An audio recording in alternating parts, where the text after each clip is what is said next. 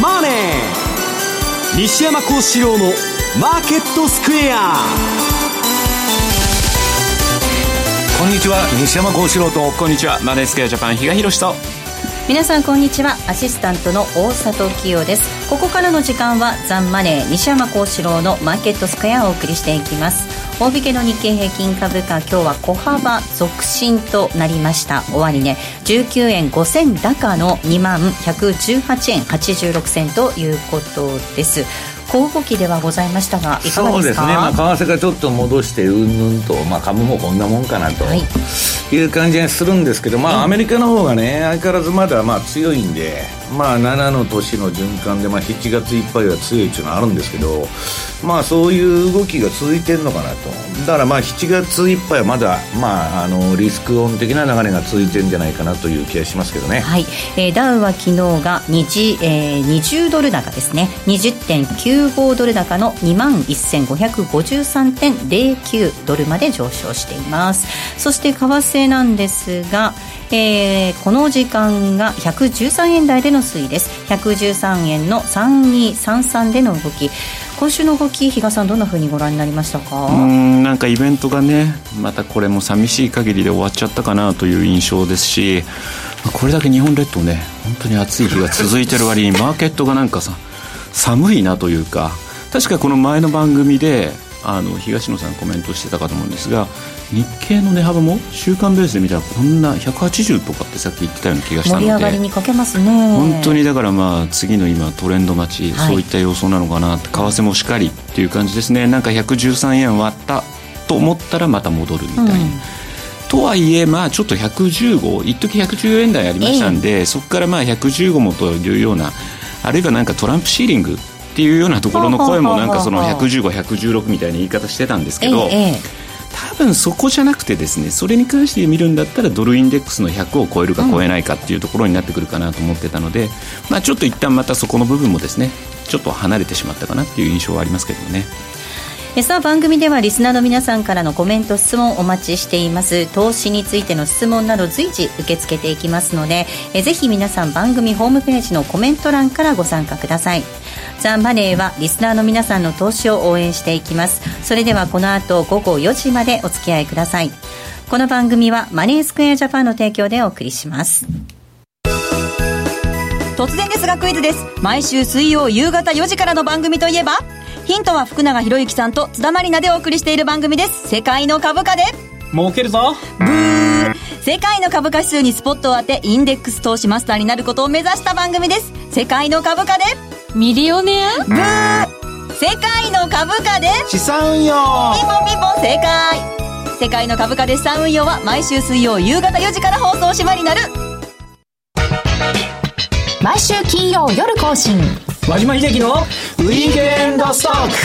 私和島がファンダメンタルズで注目銘柄分析。福永博之がテクニカルでマーケットを徹底検証。さらに注目イベントの解説や皆様からの個別銘柄リクエストにもお答えします。1週間のマーケットトピックが丸分かりで月額税別476円。詳しくはウィークエンドストックの番組ホームページをご覧ください。当たったら褒めてね Today トゥデイズマーケットです。まずは、えー、今日のマーケットを振り返っていきましょう。大引けの日経平均株価、先ほどもお伝えしましたが、小幅続伸となりました。終値、19円5銭高の2万118円86銭でした。えー、高いところでは2万163円67銭つけるところがありました。えー、そしてトピックス6.37ポイントのプラスです。1625.48。東証一部の売買高概算で20億、えー、4 4329万株、売買代金が1兆9863億円でした。値上がり銘柄数が1241、対して値下がりが635、変わらずは147銘柄となっています。東証一部の売買代金のランキング。今日はトップがファーストリテイリングでした。そして2位に任天堂、以下トヨタ、三菱 UFJ、ソフトバンクグループと続きました。業種別の騰落率確認しておきますと、今日は33の業種のうち上昇したのは27業種。27業種がプラスとなりました。上げ幅大きかったのが非鉄です。そして機械、鉄輸送用機器、ガスなど。一方下げたのが6業種ありますが、えー、下げ幅大きかったの方から順番に、下げ幅大きかった方から順番に、水産、小売、保険、精密、その他製品、医薬品となりました。今日新高値を取った銘柄なんですが、東証一部で新高値銘柄が117銘柄、一方の新安値銘柄、新安値銘柄は今日は11銘柄、11銘柄が新安値を取る動きとなっています。えー、そして為替です。ドル円ですが、えー、この時間も113円台の30銭台での動き。113円3031です。ユーロ円が129円の2228。そしてユーロドルが1.140609での動きとなっています。えー、ではまずはマーケットのポイント、比嘉さんからです。はい。まあ今週は、えー、イエレンさんのですね、まあ多分これが最後になるとも言われている議会証言ですよね。イエレンさん、まあ次があるかどうかわかんないんで。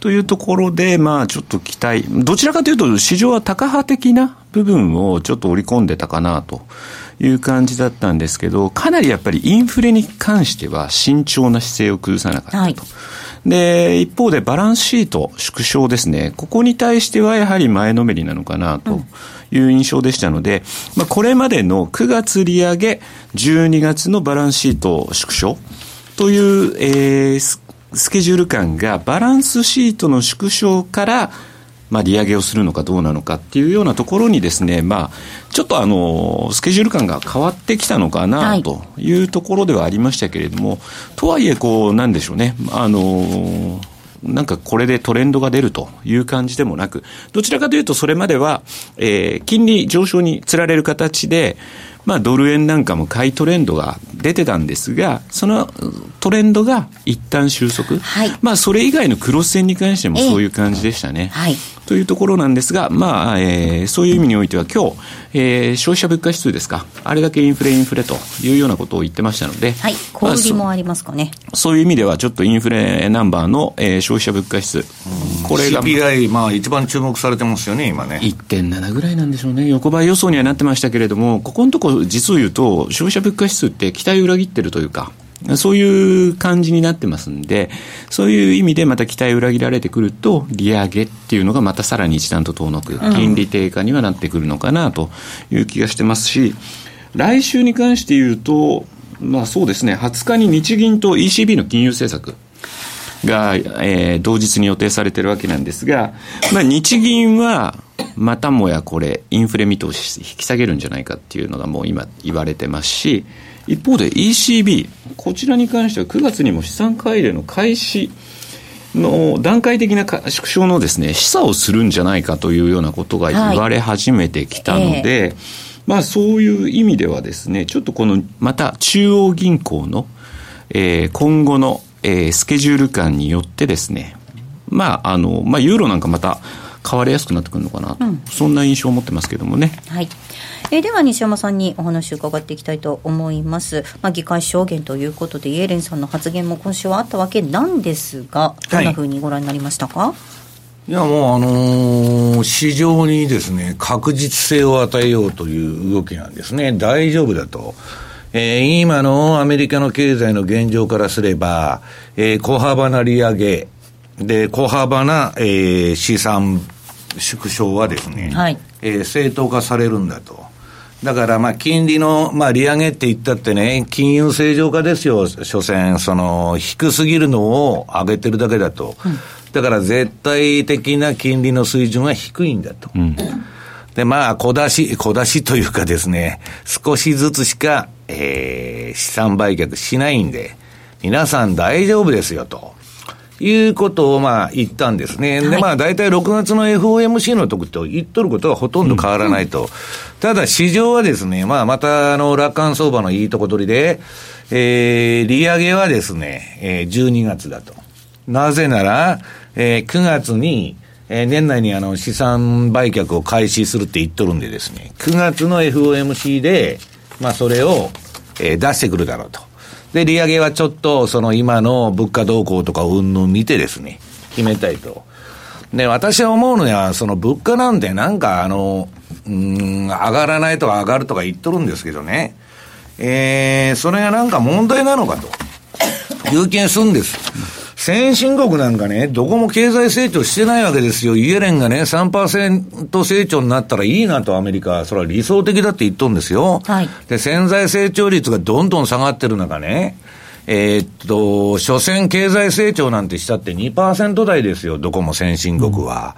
うん、で、長期金利も景気の、えー、あれを、その強さを表すイコールなんですから2%台で当然と。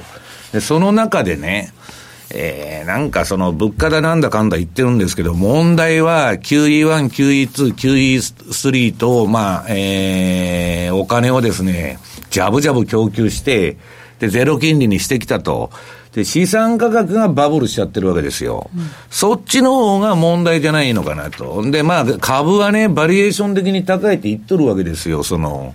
だけど、アメリカの株なんて5銘柄だけで上げてるんですから、アマゾンと、えー、アップル、フェイスブック、あとなんだ、グーグル、うん、ん、え？アマゾン、アップル、フェイスブック、グーグル、マイクロソフト。マイクロソフト。その5銘柄がね、えー、この2013年の6月以降、年率57%上がって、えー、SP500 なんて6%しか上がっとらんということはですね、その5銘柄だけで上げてると。だから局地的な、その、リートバブルだとかね、その局地的なそういういい銘柄だけ上がってると。で、バリエーション安いっていうのは当たり前なんですよ。だから、私はですね、まあ、そういうことで安心感を与えようとしてるんですけど、はい、えー、問題はですね、今まで量的緩和の解除っていうのは一回もやったことないんです。はい。初めての、えー、こんなね、そのちょっとその創造教科書にない金利がゼロになったから量的緩和をやっちゃったと。で、それ巻き戻して今回初めてなんですよ。なんで大丈夫って言い切れるんですか？わからないですよね、どういう行方が、はい、えどうなっちゃうかわかんないと。だまあ、あの人は安心させよう、安心させようとしてるんですけど、まあ、それは来年の1月いっぱい、まあ2月の頭に辞めますんで、それまでにまあ金融正常化して辞めましたと。いうことに、まあもう次はやる気ないって自分で言ってますんで、あのー、道筋をつけてるんでしょうけど、果たしてね、えー、金利も上がる、で、資産売却もすると。はい。それでね、株高が、えー、連動できるんだろうかと、そういう意味に。うん、極めて疑問なんですよね。はい。この後、まあ、あの、日銀もそうですけれども、はい、日本もそうですけれども、公認の人大変ですね。いや、だから、あの、もともと QE というのはね、まあアメリカは、あの、アホじゃないですから、出口をイメージしてるんですよ。で、どういう出出口をイメージしたかっつったら、自分たちがいち抜けたすると、こういう不健全なね、対 GDP 比でもう借金だらけの経済になっちゃって、うん、これはいかにも不健全だと。だからそ、そこからいち早く抜けたいと。 first in、first out ですね。で、それで抜けていく代わりに、自分とこ量的緩和やめますって言ったら、それは株も何も暴落しちゃうと。うん、で、それを肩代わりする形で、ドラギと黒田さんにですね、えー、量的緩和をやらしたと。はいええ融通式なんですよ。うん、で、ドラギはね、今度8月にジャクソンホールに3年ぶり登場と。いうことは、あれは、あの、量的緩和やめたいという意思表示をそこでするはずなんですね、おそらく。はい、日本はどうだと？はい、日本は、私、あの、言ってますようにですね、黒田さんが長期金利のまあ固定化、釘付け政策をやったときに、私はもう先は考えてないなと思ったんです。うん、要するに行くとこまで行くと。うん、はい。片道分の燃料ゼロ線で積んで特攻隊なんですよ。ええー、もう帰ることは考えてないんです。はい。だから、あのね、結局日銀のね、長期金利の、えー、固定政策っていうのは、えー、金融化、金融自由化前なら可能だったんです。今の中国市場みたいに、えー、っと、金融市場が自由になってないと。はい。で、政府が手こ入れして長期金利も短期金利もコントロールすると。ところがアメリカはね、1970年代から金融自由化に動いて、今や完全な自由市場でしょ？日本も1980年代から金融自由化に動いたと。そんな中で、意味軸も日銀のホームページに書いてあるようにね、長期金利はこあのコントロールできませんと。短期しかできないんですよ。はい、世界の常識ですから。はい、で、それを、コントロールするってゼロに据え置くと。はい、そうすると、仮に、えー、っと、日本の物価が上がってきた場合は、ヘリコプターマネー、うん、ミルトン・フリードマンが言う、無制限に国債を買わなきゃいけないと。うん、この時に私は本当の円安が走るんだと。日本売りですね、悪い円安。はいで、今はいい円安ですから、うん、いくら言ったって120円ぐらいのですね、まあ、せこい相場をやっとると、いうことなんですよね。だだから、その、えっと、問題はね、アメリカの景気がもう97ヶ月も拡大してて、そろそろ景気がいつ終わってもおかしくないんです。アメリカが不景気になったら当然世界も不景気になると。これはまあ当たり前の話ですね。そうですね。その時に日銀がどういう手が残ってるのかと。言ったらもう何もないわけですはい、日銀はそうなりますよね。はい。それで、じゃあ日銀は何考えてるかちょっとね、今事実上デフレで居心地がいいんです、彼らは。なぜなら事実上のテーパリングですよ。物価が上がらないから国債買わなくてもいいと、金利が上がらないから。で、買い入れ額も減ってるわけでしょ？で、に、日本も実は皆さん、その、あの、出口に向かってるんです。そうです、ね、今は、うん。今はですよ。だから物価が終わったらもう万歳で、物価が上がってインフレになれば、黒田さんは打つ手がないと。アメリカもそうですよ。インフレになれば、えー、利下げもできない。追加緩和もできないと。だから、インフレになったら終わりなんで、そのあれなんですけど、私はね、なんかこれだけ金ばらまきまくってですよ。なんか変な、あの、副作用がこれから出てくるんじゃないかなと思ってんですけど、まあ今のところはね、まあとにかくそういう小康状態なんです。で、ドラギもその、えー、量的緩和やめますとんで、世界中利上げしたいと。言っとる中で、はい、金利っていうのはね、皆さん、私も債券のマーケットから出発してるんですけど、上がり出したら止まらないっていう動きするときがあるんですよ。ぶわーっと一気に上がると。だから、そういうことになったらね、じゃあ日銀は打つ手があんのかと、無制限に国債買いますって言ったって、コントロールできないんですから、まあそういう危うさをは、あの、はらんでると。で、イエレンが、その、小出しに何でものらこらのらこらやるんで、その株式市場が大丈夫だと。ね。債券市場も大丈夫だって言っとるんですけど、私はそうじゃないと思ってるんですね。まあ、マーケットはコントロールできないってことですよね。コントロールなんかできないし、ね、FRB の経済性あの見通しなんか当たったことがないのに、コントロールできるわけねえじゃない全部外れてるんですよ、はい、今まで。それで、あのね、その FRB 議長より頭がいい、あのー、ジェイミー・ダイモンツ、その JP モルガンの会長がね、この前出てきて、みんなこの相場甘く見てると。はい、量的緩和の巻き戻しなんてね、今まで一回もやったことがないんだ。うん、過去に例がないんだと。うん、で、その中で、えー、これがね、そのうまくいくかというのは非常にね、その前例のない難しい作業だと、はい、そのこの量的緩和を、えー、始末するというのは、はい、で、人々が考えているよりも大きな混乱をもたらす可能性があるとの見方を示したと言っとるんですね。だから、えー、大体相場がね、クラッシュするっていうのはブラックマンデーから何からみんなそうなんですけど、中央銀行の政策の誤りなんですよ。あるいは協調が崩れた時、世界各国の中銀の。だから、私はね、その、えー、その、すべてがうまくいくと、これだけね、その、まあ、あの、かって例のないような前代未聞のことをやってですよ、それがソフトランディングできるのかというのは極めて疑問なんですよね。だからまあ、保有資産って今4兆5千億ドルあるわけですよ。日本円で言ったら500兆円超える途方もない額ですよ。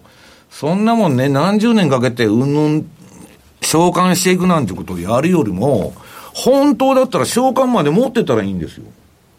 はい。だって召喚まで持ってたらいいんええ、なんで、えー、資産を売らなきゃいはい、いけないかっていうのは、アメリカの銀行がもう苦しくて、今日銀行決算出るんですけどね、決算なんていうのはいい加減な数字出してるだけですから、全然、あの、どうでもいいんですけど、要するにですね、あの、もう食えないっていうのは分かってるんです。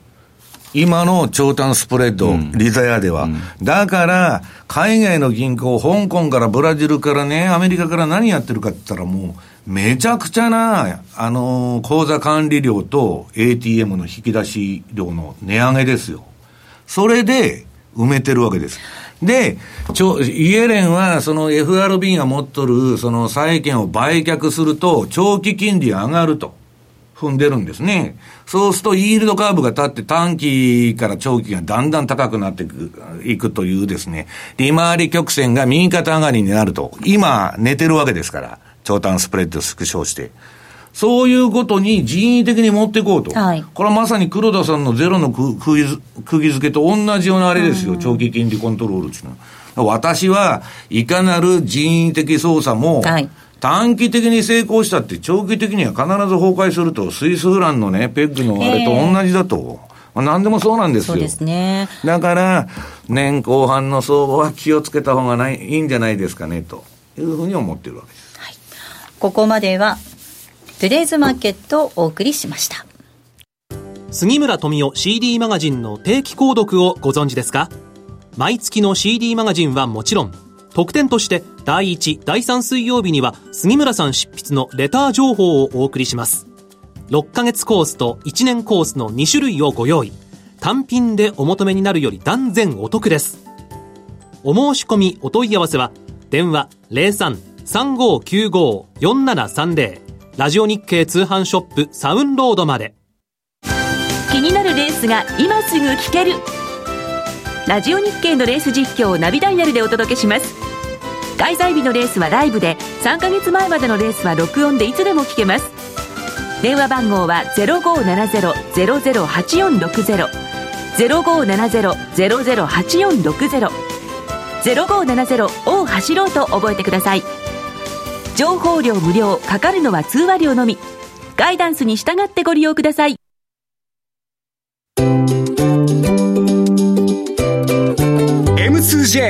トラリピーボックス。トラップリピートトラップリピート。僕の名前はトラリピト。ラップリピートトラップリピート。それを略してトラリピ M2J トラリピボックスのコーナーです。この時間はリスナーの皆さんからいただいた質問を紹介しながら進めていきたいと思います。まず、こんな質問をいただきました。メールをいただきました。大学生投資家さんです。大学生。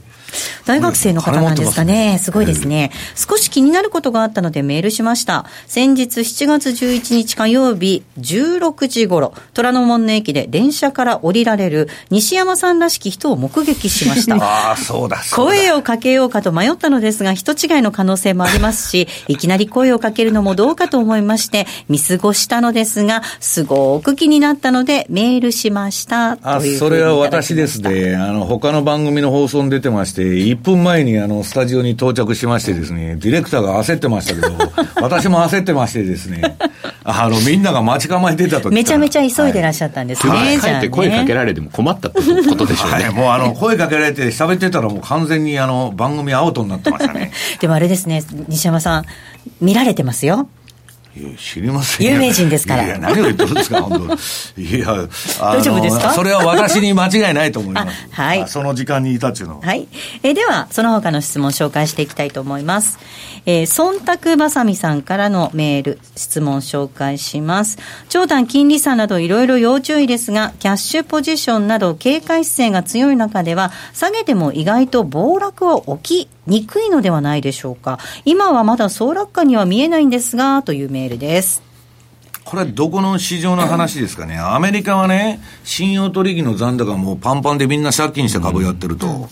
で、あの、キャッシュポジションなんて言ったら、日本人とドイツ人はほとんど株やってないわけですから、まあ関係ないと。ただリーマンみたいなことが起こると、どこもリストラだなんだかんだって言って不景気になっちゃうんですよ。はいだから、キャッシュポジションが高いというのは、あの、多分ね、うんと、この質問の方は、えーっとね、えー長期金利、うんキャッシュポジションが高いんですかね。僕、私はね、あの、今アメリカで、債券市場は警戒してると思うんですよ。アメリカのその景気に対して。で、株式市場は全く警戒してないと。まあ、いうのが、まあ、ちょっとどっちが正しいのかと、いうことでね、で、警戒っつったら株の方が警戒してないに決まっとるんですよ。はい。多分ね、日本の場合もそうなんですけど、おそらくまた日経なんか下げたら、今度日銀が買ってくれるっていうふうに、もう結構今、みんながそう信じてるふ節もあるの日で。銀プット、イエレンプット、トランププットって何でもね、プットオプションが用意されてるんだと。何とかしてくれると。うんだけど、あのーそれはね、なんとかするんですけど、ことが起きてからなんとかしてくれる場合が多いんですね、リーマンショックとか。で、その前にポジション持ってると、金がなくなってるんですね。だからそこに注意しなきゃいけないということだと思うんですけど。もう一つ質問紹介したいと思います。えー毎週楽しみに聞いています。踏み上げや投げさせられは誰が何の目的でするのやら大きくやられてしまいますというメールいただいています。特に最近はファンドなんでしょうけど、あとは高速取引がいろいろと動いてるじゃないですか、はいそういったところでもそういう動きっていうのが余計にまあ強まってるんだ高速はね、自分で投げてんですよ、最近。全然儲かってませんよ、出てましたね、なんかそういう人もね。まあだから、あの、いや、あの、結局ね、踏み上げとかっていうのは、成り行きで踏むわけですよ、みんな。もうはい辛抱たまらんと、これ以上損したくないと。ぶん投げもそうでしょ？はい。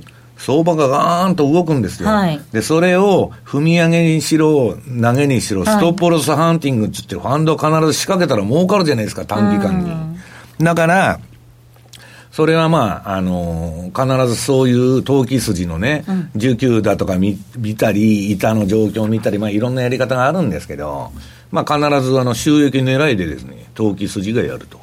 そういった場面で、まあ、この方は大きくやられてしまっているようなんですけど、それをこう避けるというか、なるべく影響を受けないようにするには、ストップロスを置くっていうこと要がす。るに、踏み上げであれね、天地災害の暴落であれ、リーマンショックみたいな金融危機であれね、この世でね、皆さん、その自分のポジションをプロテクトしてくれるのは、はい。ストップロスオーダー。それだってですよ、例えば週末にことがなんか起こったと。はいそうで、月曜日窓開けで、うんストップロス入れといたんだけど、ドル円でいくとはい5円窓開けましたと、ええなんかことが起きて。ストップロスより5円下でさらにしたええってことですもんね。だから、週末のその2日間の休みが入るときっていうのはね、またそれですごくリスクを持ってるわけですよ。はい。だから、ストップロスっていうのは皆さんよく勘違いしてるんですけど、チャートがね、例えば移動平均が、えーデッドクロスしたから、はいストップロス入れましょうとか、そういう話じゃないんです。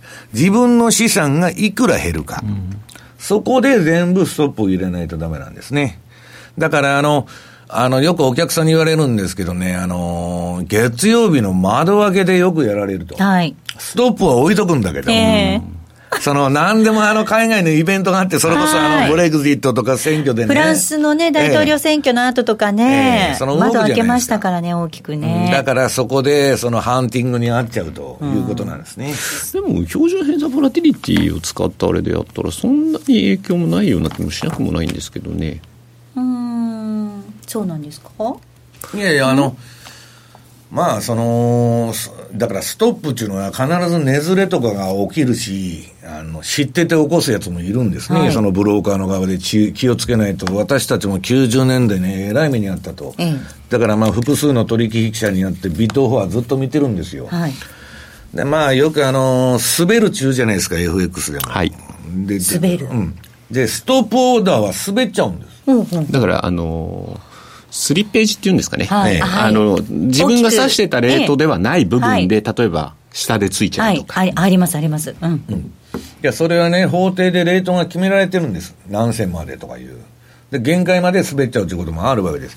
だからまあ、いろんなね、そのストップロスとかね、オーダーにしてもそうですよ。そのシステムで作って何ぼで変えてるはずだからいくら儲かったとか、実際に発注したらその手ででできないのが相場なんですよ。まあ、だけど、まあそういうことは置いといて、いずれにせよストップを置かない限り、何の意味もないと。んで、ストップを置いてもまだリスクあるのは週末のリスクだと。じゃあ金曜日の日にね、なんかイベントがあるのにですよ、めちゃくちゃ大量なポジションを持ってると いうのはすごいリスクでしょっていう話なんです。しかもね、今日なんかは3連休前だったりしますけれどもね、うん、そういう前もポジションの管理っていうのはものすごく重要になってくるわけですね。そうですね。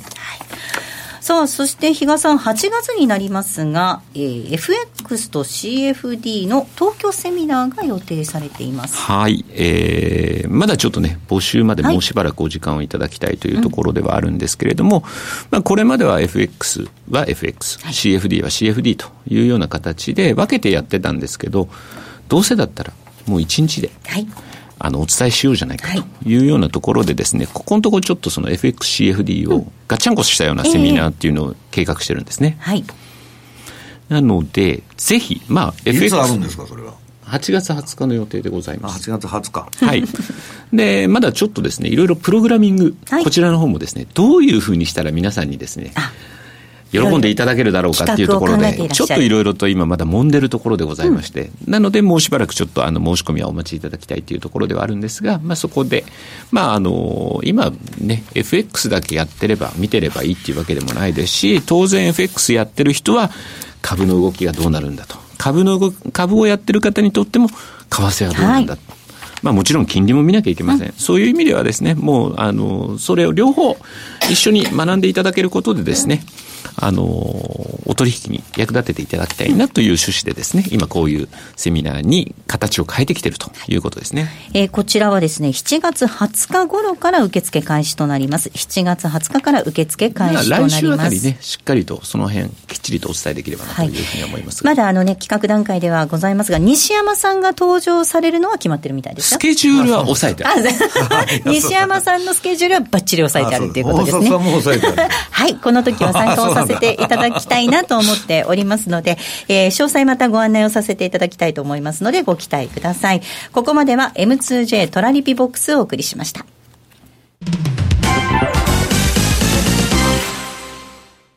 西山幸四郎のマーケットスクエアリスナーにおなじみの FX 会社マネースクエアジャパン。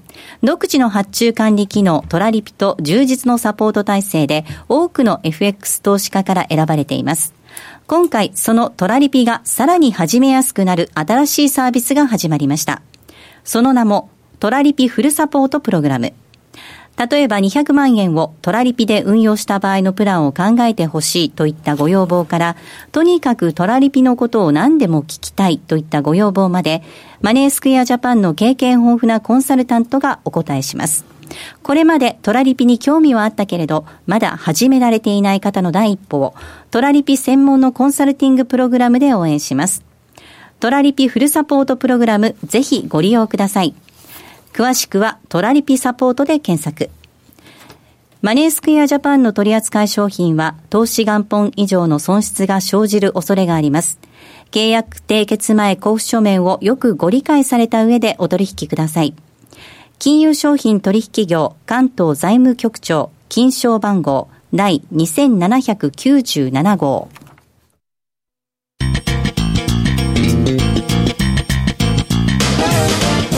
西山幸四郎のマーケットスクエアさあ、このコーナーではマーケットの見方について西山さんにいろいろな角度で教えていただきます。今日のテーマです。グレートアンワインドと夏相場。えそのテーマなんですか？はい。えー、っとですね、まあ、グレートアンワインドって、まあ、あの、え？ディレクターがこっち向いて笑ってますけど。いや、あの、いや、そういうテーマなのかなと。はい。で、あの、グレートアンワインドっていうのはさっき言ったように、はい、もう今までの方針を180度変えて、えーえー、資産売却と金利上げを両方行っていくと。いわば私はこれはですね、ゴルディロック相場、まあ、居心地のいい適温相場の終わりの始まりが始まった。はい。ただ、始まりはぬるま湯にあのカエルが作ってるようなもんでですね、誰もぼーっとして気がつかないんですね。うもうちょっと温度が上がってくるとあちちって言うんですけど、まだそこまで行ってないと。で、まあ、あのー、この7月は私は言ってますように、まあ、下がらんだろうと。7月はまあ7の年の循環見てもまだもう上げるんだというあれがあってですね、まあ今週の、えー、レポートにもまあちょっと許可を取ってですね、ラリー・ウィリアムズの見通しも紹介したわけです。まあ彼も7月いっぱいは、えー、持つと、もうあの今年、あの今月の月初7月1日にですね、えー、まあ新年取ってくるかもわからないと。ニューヨークダウは。うん、でまだもう一回上げるんだと。まあその通り上げとるわけですけど、まあ、これがですね、月末ぐらいからおそらくおかしくなるだろうと。で、私はね、この、先ほど言いましたように、その、JP モルガンの会長が言っとることが、はいえー大門はね、もう本当金融界のね、帝王って言われとるんですけど、彼ほどの人間がね、あれでだけ警戒しているというのはですね、それはもう、その、今まで経験のないことをこれからするわけですから。未知との遭遇ですね。はい。で、イエレンさんはね、一回も市場の洗礼を、洗礼を受けないでね、暴落という。え果たして2月まで持つのかという、まあ疑問もありますし、まあ私はですね、どっかでその大暴落ということはもっと景気指標が悪化しないと、あの、ならないと思いますけど、ちょっとね、うーん、まあ、副作用みたいのが出ても、この夏以降はおかしくないんじゃないかということなんですね。はい。で、まあ、為替で言えばね、みんながもうハンデをしたように日米金利差で円安になりますと、えで株はね、まあ、りあの、絶対金利が、えー低いし、小出しの利上げでもっと上げますと、みんなが言ってるわけですよ。これはやばいなと。まあ、2007年のサブプライムの時もみんなが大丈夫だって言ってましたけど、全然大丈夫じゃなかったと。いわばですね、不意打ちを食らうコンディションが整ってるわけですね。うんセットアップが整ってきたと。で、私はね、今度も円キャリーだ、円キャリーだと、円キャリートリトレード分母が、私は円キャリーであろうが何であろうが、上がるか下がるかしか見てないんで、どうでもいいんですけど、まあそういう問い合わせが多くて、この相場130円いくんですかとか、125円いくんですかと、キャリートレードで。キャリートレードってね、ドル円でやってても、どっちみちゼロと変わらん金利じゃないですか、アメリカも。はい。何のキャリーするんですか？えええええね、ユーロだってゼえ。そうロでよ。ですすよね。マイナス金為利が替取引っていうのは皆さん、あのー、ユーロ円っていうのは、欧州と日本国債の交換レートが出てるんですよ。両方ゼロなのに交換してもな、どういうキャリーが発生するんですか？だから、えー、まあ、それは単なる、まあ、金利、金融政策の方向でね、まあ、日本の円や円円安が進みやすいだろうというのはあるんですよ。だけど一方でアメリカっていうのはドル安政策をし施行してるわけですから、そんなに走らないと。で、さっき言ったように黒田さんがヘリコプターマネーみたいに追い詰められたら悪い円安になりますけど、今の良い円安っていうのはそんなに進まないんだと。そうなるとやっぱりテクニカル的にね、きっちり相場を取っていかないとダメだというふうに思うんですね。はい。まあ、今週はですね、議会証言で、イエレンさんのお話、割とハト派だったよということで、ドル円なんかは日足で出ていた買いトレンドが、一旦、いや、ハト派ってね、一服ということになりました変わってないんですよ。6月の時と何にも変わってないんですけど。チャート見ていきましょうよ。あの、チャートをね、今日、まあ、はいユーストでないんで申し訳ないんですけど、あの、番組ホームページにはい、上がっております。大札さんが最近儲かってんのか知らないけど、鼻息が荒くてですね。チャート見たくて見たくてしょうがないんですよの前もわーわーわー言ってますんで、あの、冷やしチャートを見てもらうと、これ、教科書通りの展開なんですね。えー直近の相場は、えー標準偏差の26というパラメータの、まあ、26日の標準偏差上がって、で、日本のあの補助線が、えー ADX の8と14っていうのが出てるんですけど、この3本のラインが一緒に上がって、で、相場が21日ボリンジャーバンドの1シグマの上に飛び出てると。だから、1シグマはどうでもいいんですよ。標準偏差が上がった段階で、1シグマにの上に飛び出た、あるいは下に下抜けたら、売り買いするっていうだけの話ですから。で、それが、イエレンの議会証言の日に割り込んじゃった。はい。で、これで冷やしのトレンドは一旦終わりとはい。いうことなんですね。はいだから、それをね、1, 1時間で言うと、売りトレンドが出てたりも、うんそうですねええ。だから、売りでも買いでも皆さんいいんです。円安いかなきゃいけないとか、円高いかなきゃいけないんじゃなくて、相場についていくのが一番確かなんですね。まあ、チャートについていくのがいいいいだろうと。で、これはね、もう一つは今日あの持ってきてるのは、ドル円でやたらチャートが、日足から5分足まで、ざーっと並んでるの。日足とこれなんだっけ4時間、1 1時間30分、15分、5分が ATR チャンネル。はい。はい。みんなあの相場のレンジを当てようとするじゃないですか。ええ。で、レンジを当てるのに私は3種類つ使ってるんです。一つはボリンジャーバンド。はい。で一つはエンベロープ。はい。で、その二つについては、これまでかなりくどくどとですね、説明もしてるんですけど、ええこれまあ最初の DVD 出した時もあの、エクセルのチャートでこの ATR チャンネルっていうのをつけてんですよね。あの、アベレージトゥルーレンジと。はい。1日の窓開けを含めた真の値幅っていうのがあるのよ。まあ、1日のその相場の、えー変動変動の値。それの X 日間の平均がアベレージですから、ATR と呼ばれてるんですね。で、これはまあ、タートルズととかが、あの、ストップロスに使っとると言ったりですね、まあ、いろんな使い方があるんですけど、うん、それは置いといて、この ATR チャンネルっていうの皆さんあの番組資料の絵を見てみいただきたいんですけど、冷やしからですね、5分に至るまで、綺麗に。あの。ね、これ何の商商品相場でも、為替相場でも何でも、ここで、ここでっていうかね、えっ、と、一番外枠から一つ内側の線あるでしょ？はい。えっ、と、この表だと青ですね。うんその内側がまたあの水色があるんですけど、えええ一番外が赤。はい。大体一番外の赤の、もう一つ内側の線で止まっちゃうの、相場値はあはは。で、最大に行くと、ええ一番外の赤まで行く。はい。行っても赤まで。で、これが私の見てる動的な予想レンジなんです、相確。かに。で、ピタッと止まりようんです。止まってます。で、最近とにかくドル円でですね、私は利食いのターゲットは、どこで止まるのかというのをね、あの、標準偏差ボラテリティトレード以外にもいろんなトレード手法をやっとるんです。で、相場の大体行き、まあ、あのーどういうんですか、反転ポイントはどこら辺にあるのかと。まあ、5分っていうのはほとんど使わないんですけど、15分以上で、逆張りから利食いからね、いろんなことにこの ATR チャンネルっていうのを使ってると。まあこれはね、ある、まあ今もうあの詳しいことは申しませんけど、ある移動平均の上に、そのアベレージトゥルーレンジのある日数の何倍かの線がプロットしてあるだけなんですよ。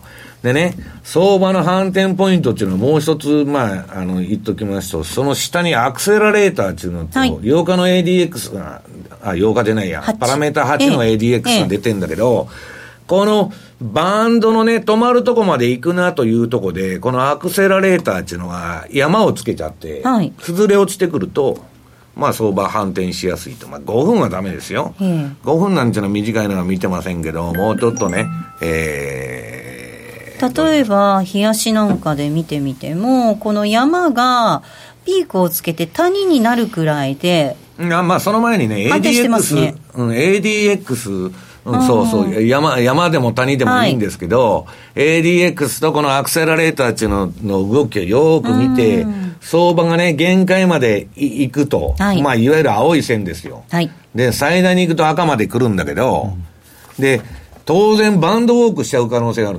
その線に沿いながら上げるとか下げるとか。で、それを避けるために下の、その ADX とアクセラレーターっていうのを見とるわけです。それでね、まあ気分転換に逆張りしたり、利食いのターゲットにしたり、うんぬんしてるわけです。はいで、これは止まるとこで止まるんです。はい。でラリーもこれ見てるということですね。はい。ユーロドルの冷やしです。な、ユーロドルももう、だからこ、こんなもんドル安円安相場ですから、あのー、なんだっけ。はい。えーっと、特に今のところ、大きな、あ、でも、買いトレンド継続中ですかね。継続中っつってよもね、弱いですけれども。そんなに強い。麗な足じゃないでしょ。まあまあ、だけど買いなんです、ユーロは。はい今、ユーロドルは。はい。で、それよりもユーロ円。はいユーロ円の方がよっぽど綺麗じゃないですか。ええクロス円はとにかく今トレンドが全部綺麗で、はい上がろうが下がろうがですね、綺麗なトレンドが出ると。うん。で、ユーロ円ももうこれ相場終わっちゃった終。わっちゃった。で、ポンドドルの相場はうにゃうにゃしてましてですね、ユはいーロほど綺麗じゃないと。うんだから、ドルストレートの相場は今面白くないわけです。うんうんで、クロス円のポンド円見ると、まあこれも買いトレンド終わっちゃってですね。よくでも上がりました。はい。はい今調整中とうんいうことで、で、強いのが、カナダカナダ。まあ利上げでね、えーなんだ、住宅バブルだからうんぬんだっつって言っとんですけど、まあ一方でですね、サブプライム住宅がおかしくなったり、本当にガンガン利上げできるのみたいな感じなんですけど、これはカナダドルも、カナダドル、あ、カナダドルドルも、えータイドル相場もタイ円相場も、まあ綺麗なトレンドでまだ続いてると、ちょっとあの、タイ円の方はピークアウト感が出てますけど標準偏差ちょっと垂れてきてますね、カナダ円も、ね。いや、もうだから終わってもおかしくない。他の通貨みんな終わってるんだから。だかだまあ、そんなことでですね、えー、非常に、あの、なんだっけ、まあ、久しぶりにトレンド出たわけですけどね、皆さん、私はまあ、ここで予想をいろいろ皆さん申しておるんですけど、まあ、相場で儲けるのはね、こういうテクニカルの道具で、もうコツコツコツコツやっていったらいいと。なんか大札さんが儲かってしょうがないっつってね、あの自慢しとるんですけど。自慢はしてないですよ。儲かってしょうがないっていうわけではないです。はい。でまあ、こまめになんか売買をしておられますんで、はい、これをね、同じ冷やしから4時間から30分から1時間からまあ、こまめに売りでも買いでもいいんです。はい、相場についていくと、まあいいだろうと。で特に、まあ、このチャートの中で申しておきたいのは、標準偏差とかが、まあ、低い位置から上がって、その時に、新値3本足っていうのは一番下に出てるんですけど、はい、これのシグナルが一緒に変わるときはですね、結構でっかいトレンドになるということが多いということでございます。ここまでは、マーケットスクエアのコーナーをお送りしました。毎週月曜夜6時15分放送、真壁昭夫のマーケットビュー。株式、為替、商品市況など、マーケットの今を30分で伝えます。出演はテレビのコメンテーターでもおなじみ、真壁昭夫と大橋弘子。真壁昭夫のマーケットビューは、毎週月曜夜6時15分から。競馬中継が聞ける、ラジオ日経のテレドームサービス。東日本の第一放送は0180-99-3841、99-3841。西日本の第二放送は0180-99-3842、99-3842。情報量無料、通話料だけでお聞きいただけます。浜田節子です。鎌田新一です。投資という冒険をもっと素敵にするためにマーケットのプロを招いてお送りする「ゴーゴージャングルマーケット」は毎週金曜午後4時から。お聞き逃しなく。